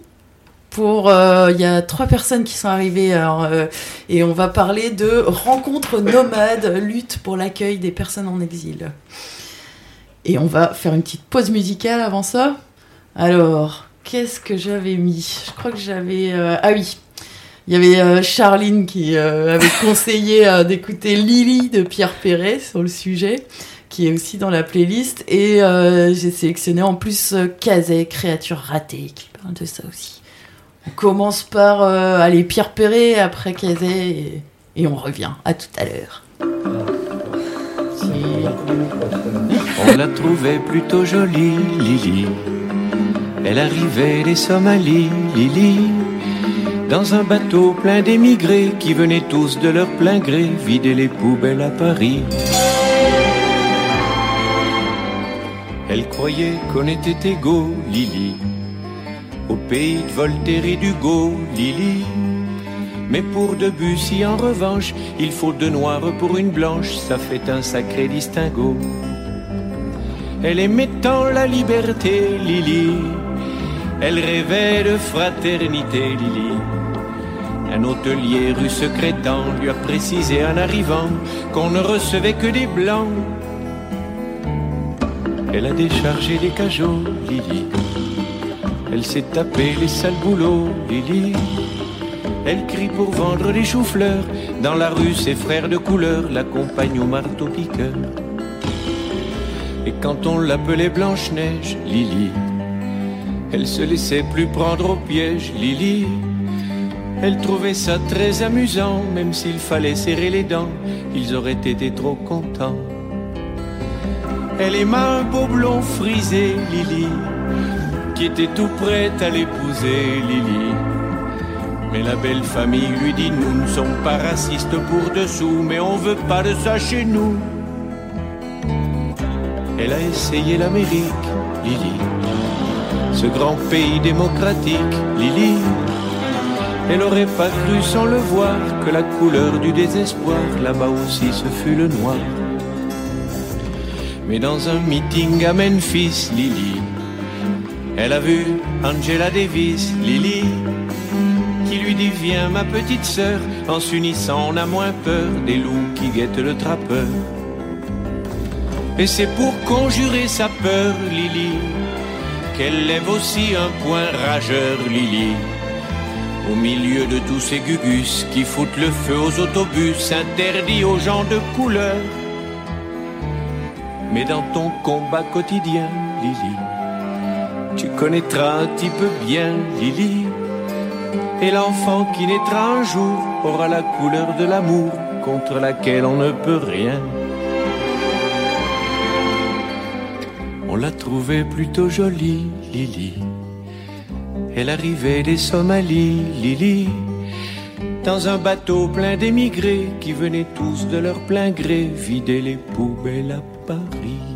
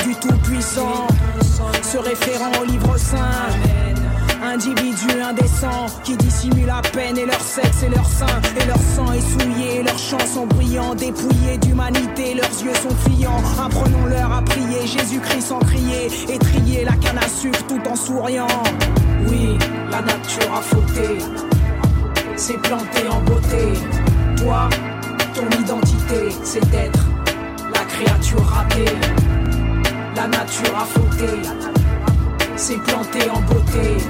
Toi, ton identité, c'est d'être la créature ratée.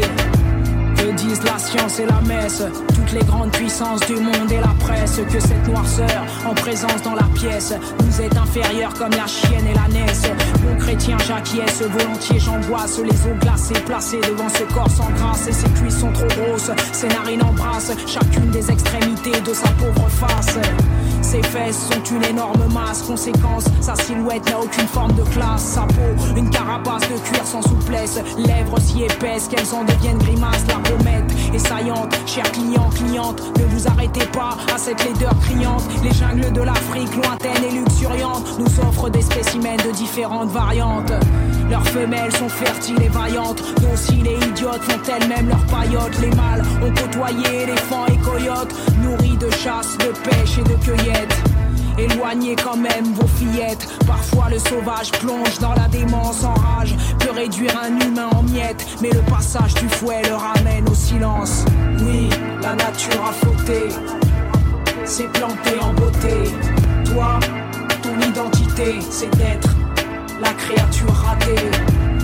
La nature a fauté. S'est plantée en beauté. Toi, ton identité, c'est d'être créature ratée, la créature ratée, la créature ratée, la créature ratée, être la créature ratée.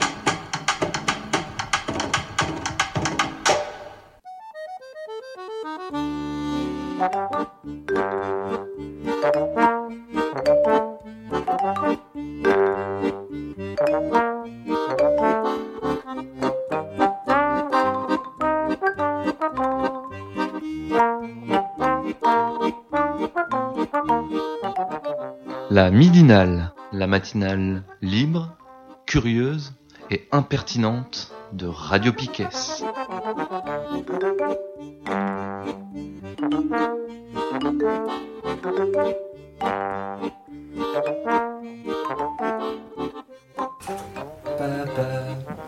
On est de retour pour la dernière partie de cette midinale du 18 mars 2019. Je suis en compagnie de Lucie, Marie et Stérène qui viennent donc nous présenter un événement qui a lieu ce samedi 23 mars à l'avenir. Qu'est-ce que c'est? Eh euh, c'est une journée en fait qui est consacrée un peu à un temps de d'info euh, pour euh, par rapport aux personnes en exil. Donc ça commence à partir de 10h, c'est le au 22 rue Bugeaud, en gros c'est à l'avenir. Euh, sur la place Guérin et donc ça commence par un petit temps d'info euh, sur ce qui se passe actuellement sur la ville de Brest. Ensuite, on fait un repas partagé, donc n'hésitez pas à venir avec plein de bouffe euh, parce que parce que c'est cool aussi de se rencontrer autour de enfin autour de la bouffe quoi, tout simplement. Et en début d'après-midi, on fera euh, un atelier. Euh, je j'en dis pas plus par rapport à ça. Je vous laisserai euh, je vous laisserai découvrir sur place. Et après, on fera euh, des, des temps de, de jeu histoire de bien se marrer. Et ça finira en soirée concert. Ok. Donc voilà, donc c'est le 23 mars à partir de 10h à l'avenir à Guérin. Ouais, l'idée c'est de, euh, en fait, on, c'est un sujet assez lourd et euh, du coup on veut pas euh, non plus euh, être trop triste ce jour-là, donc on essaye de créer vraiment de la convivialité. euh, euh, Il y aura aussi, euh, il y aura une exposition, il y aura, enfin il y a de la pétanque, il y a du molki. c'est vraiment si les gens veulent juste passer, se renseigner, c'est possible. Il y a de l'information. C'est pas un temps où on est obligé de rester assis autour d'une table et discuter. C'est vraiment, on peut tourner, on peut se rencontrer. On a juste envie de créer du réseau, on a envie de se faire, enfin, faut que les personnes se rencontrent et euh, passer vraiment un bon moment. En plus, on a vu la météo, il fait beau samedi, donc vraiment venez quoi. Ça va être super et euh, il y a de la bière de prévu, donc euh, n'hésitez pas. C'est quel euh, collectif qui organise ça? C'est à plusieurs, euh, plusieurs collectifs, des associations, des, euh, ou c'est plutôt un groupe informel euh? C'est plutôt un groupe informel. Mais c'est suite à Discussion Nomade, c'est suite à une, une réunion qui s'est passée avec zéro personne à la rue. Et euh, du coup, de là, s'est formé un petit groupe de personnes qui étaient intéressées. euh, mais il n'y a, pas de- y a pas de dénomination particulière. Ouais. Donc euh, vous avez invité par contre toutes les associations et collectifs qui, qui œuvrent, on va dire, Ouais. pour les personnes en situation d'exil. Ouais, ouais, ouais, il y a zéro personne à la rue, il y a l'AD, il y a... euh, Donc l'AD c'est Euh, alors je sais même pas euh, ce que, que ça veut dire, le sigle, mais en gros c'est un collectif qui s'occupe principalement du côté juridique en fait de, des droits des personnes en exil. D'accord. Et sinon, j'ai même pas les noms, je suis désolée, c'est Le les collectif matin. Zéro personne à la rue, vous pouvez peut-être le présenter aussi. Oui, c'est un collectif qui, bah, de lutte pour les personnes en exil, qui aide d'un point de vue hébergement, point de vue euh, juridique aussi, euh, qui essaye de faire du réseau avec Point pas mal de personnes. Le point de vue soin aussi, euh, médecine Ouais. et compagnie, enfin qui qui œuvre au maximum euh, dans les. Ça peut être très bien des petits détails pour euh, aller acheter euh, du pain, comme euh, des gros détails où euh, bah tu vas te faire expulser. euh, qu'est-ce c'est quoi tes papiers, c'est quoi les démarches, donc. euh, ils sont pas beaucoup, ils font au maximum, mais euh, Mm. mais ils sont présents et je pense que justement euh, par ce biais de l'événement, ça peut aussi rajouter d'autres bénévoles, d'autres personnes et euh, et c'est ça. Hmm. Donc il y a l'AD, le collectif Zéro personne à la rue. Est-ce qu'il y a d'autres euh, Il y en a d'autres, mais là j'ai pas, euh, j'arrive pas. Il est trop tôt en fait pour moi là. bon, à découvrir sur place, du ça. coup. Et euh, et il y a des. Parce que le matin, tu disais, il y a un moment de présentation. Point info en fait. Point info. Ouais. Donc là, c'est euh, tous les collectifs qui sont là ou les gens qui sont au courant vont balancer des, euh, des, des infos sur ce qui se passe actuellement et même euh, que ça soit d'un point de vue juridique euh, pour euh, voilà. Ok. Et il y a, il y a des débats, il y a des. Non, l'après-midi? L'après-midi, un peu. D'accord. Ouais. Ok. Donc, euh, ouvert à tout le monde, faut, euh, faut se déplacer, quoi. C'est ça. Et euh, l'entrée sera à prix libre et tout le, tous les, sons, euh, les sous seront reversés euh, au collectif euh, justement qui aide les personnes euh, en exil. Donc Zéro, euh, le l'AD. euh, D'accord. Voilà. Aura partage euh, des ça. bénéfices euh, à l'issue de. Ok. Bon, ben, c'est bien. Est-ce que vous aviez des choses à ajouter? Pas spécialement. On vous attend. Ouais, voilà. Ouais, dans l'idéal, en fait, si je comprends bien, il y a un côté où, en fait, euh, il y a des gens qui s'épuisent aussi dans ces collectifs et que euh, ça ferait du bien d'avoir du monde Mm. euh, supplémentaire, pas seulement à- au moment d'expulsion, ça ça. arrive, mais au quotidien, en fait. Et puis ça s'épuise et je pense qu'ils ont besoin un peu de, de redynamiser tout ça et c'est pas on n'est pas obligé d'être super sensibilisé autour de ce qui se passe. On peut être vraiment novice et euh, c'est vraiment des petits coups de main des fois qui peuvent leur faire du bien. Et donc euh, faut vraiment pas avoir peur, faut juste venir et et euh, enfin rien qu'une présence déjà même samedi c'est euh, c'est énorme et ça montre qu'il y a du soutien, il y a des personnes qui sont là et et on n'est pas obligé d'être des spécialistes de de ce milieu-là, de ce de cette actualité-là et c'est pas grave. On n'est pas du tout en train de juger ou de s'informer euh, qui sera le mieux ce qui se passe sur Brest. C'est vraiment euh, on fait ce qu'on peut avec ce qu'on a et euh, et on se bat ensemble quoi. Et euh, c'est vrai qu'aussi à la, à la suite de euh, l'expulsion de la maison du Forestou, donc ça c'était en quoi? En décembre euh, 2017 peut-être? Euh, Il y avait beaucoup beaucoup de monde sur place qui filait des coups de main. Euh, après, il y a eu la maison des mineurs qui a été ouverte euh, l'année dernière, mais les, gens se sont aussi fait expulser. Et donc, ce qui a fait que toutes ces personnes-là, en fait, se sont éparpillées un petit peu partout dans la ville de Brest ou dans les alentours, et que euh, les collectifs qui sont constamment là pour filer des coups de main, en fait, se retrouvent aussi à être, enfin, à bouger énormément. Et les gens qui filaient des des petites aides, en fait, de temps en temps, n'ont plus vraiment d'infos en fait ou ne plus enfin ont pas vraiment moyen d'aider en fait euh, parce que euh, parce que les gens sont trop éparpillés et du coup ça ça, ça c'est un peu difficile dans la transmission d'infos ou euh, ouais ou pour être ou pour être présent tout simplement quoi. Donc là l'idée aussi de, de samedi prochain c'est essayer de réunir un peu les gens qui sont intéressés ont déjà filé des coups de main ça réussissent pas à avoir de l'information parce que ils ont leur vie aussi qui enfin par laquelle ils sont occupés quoi euh, et euh, ces collectifs là qui euh, au jour le jour euh, filent des coups de main quoi. Ok. Bon alors, c'est la partie aussi agenda, cette troisième partie. Est-ce que vous avez des choses à annoncer autres que ce samedi 23 euh, qu'il faut, faut pas rater? J'avoue, j'ai pas du tout bossé l'agenda.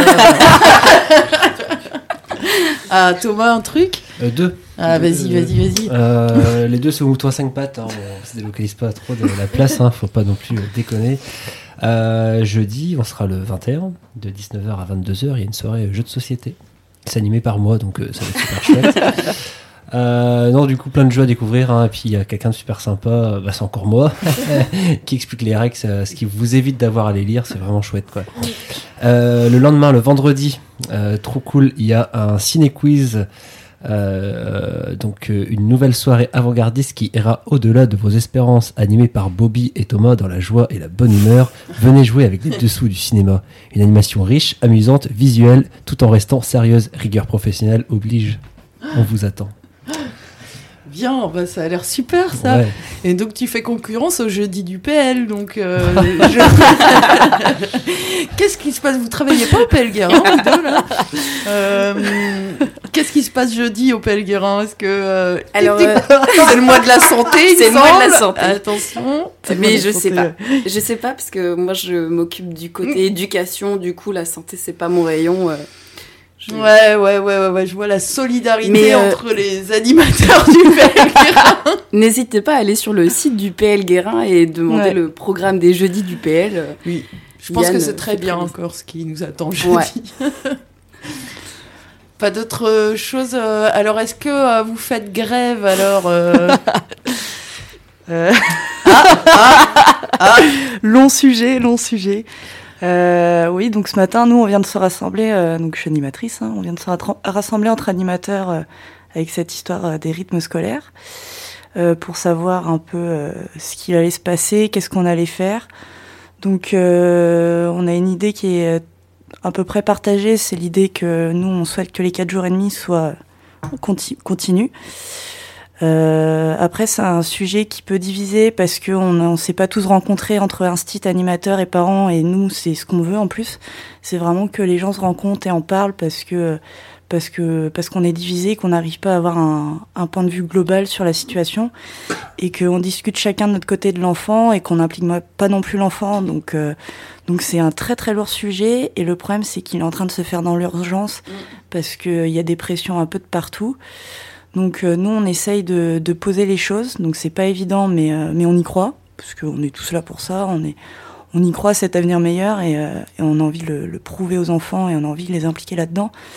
Donc je sais que l'idée c'est là l'idée globale des animateurs, c'est d'en parler aux familles, d'expliquer un peu ce qu'on ce qu'on souhaite mettre en place pour l'enfant et avec l'enfant. Et euh, nous, je sais que par exemple au PL, on invite tous les parents euh, à venir au PL Guérin le 26 mars à partir de 19h pour en parler. Les instits aussi sont les bienvenus, euh, ça c'est clair et net. Et euh, ouais, on a envie d'avoir une parole commune parce qu'on est tous impliqués euh, pour l'enfant et on a envie d'être tous ensemble en fait sur sur une même idée. Enfin, moi je sais que mon travail c'est c'est pour l'enfant et je vais pas essayer de me dire oui, enfin je c'est c'est un métier de passion et et euh, comment dire, euh, je, je, suis là pour l'enfant en fait, et je me battrai pour l'enfant. Et euh, ma petite place d'animatrice, après c'est autre chose, c'est une option. C'est, mais je suis là pour l'enfant et et, et du coup, j'ai pas envie de tirer dans les pattes de tous les autres gens autour. J'ai envie justement d'être avec eux. Quoi. Faut qu'on ait un socle commun parce que sinon, on va, ils vont être perdus ces, ces petits loulous quoi. Donc ça, c'est le 26 mars. Ouais. C'est un quel jour ça, mardi euh, en sachant que le 23 mars, donc il y a la rencontre nomade, okay, du coup mardi. mardi. Et euh, mardi 26, à quelle heure? 19h, au Pelguerin. Au Pelguerin. Il y aura du thé, du vin blanc, du café et de la bonne humeur. Il y a des choses qui ne se perdent pas au Pelguerin. Très bien. euh, autre chose sur ce Non? Pas d'autres conseils euh, d'aller voir quelque chose en particulier? Non. On est pas mal Ouais, on est pas mal déjà. Il est 13h. On termine cette midinale ou quoi? Ouais. bon, bah en tout cas, euh, c'est un plaisir de vous avoir reçu. Merci. et, euh, et puis, ben voilà. C'était un plaisir, euh, vous aussi, de faire, partager cette midinale avec vous tous et vous toutes. Euh, et on se retrouve du coup mercredi. Cette midinale est rediffusée entre 7h et 9h pour les lève-tôt. Lundi prochain pour la prochaine midinale. Et attends des invités ou est-ce que c'est encore un mystère C'est encore un mystère. Pour l'instant, on aura sans doute des invités hein, et on continuera. Donc, euh, je pense que ce sera peut-être la dernière partie sur le racisme. C'est bien possible qu'on arrive à la finir la prochaine fois. voilà, voilà. Et euh, je rappelle aussi que vous pouvez nous aider.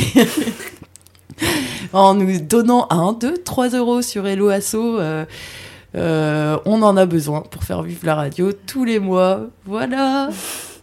À la semaine prochaine. Allez, on fait des bisous. Ouais. Salut. Salut.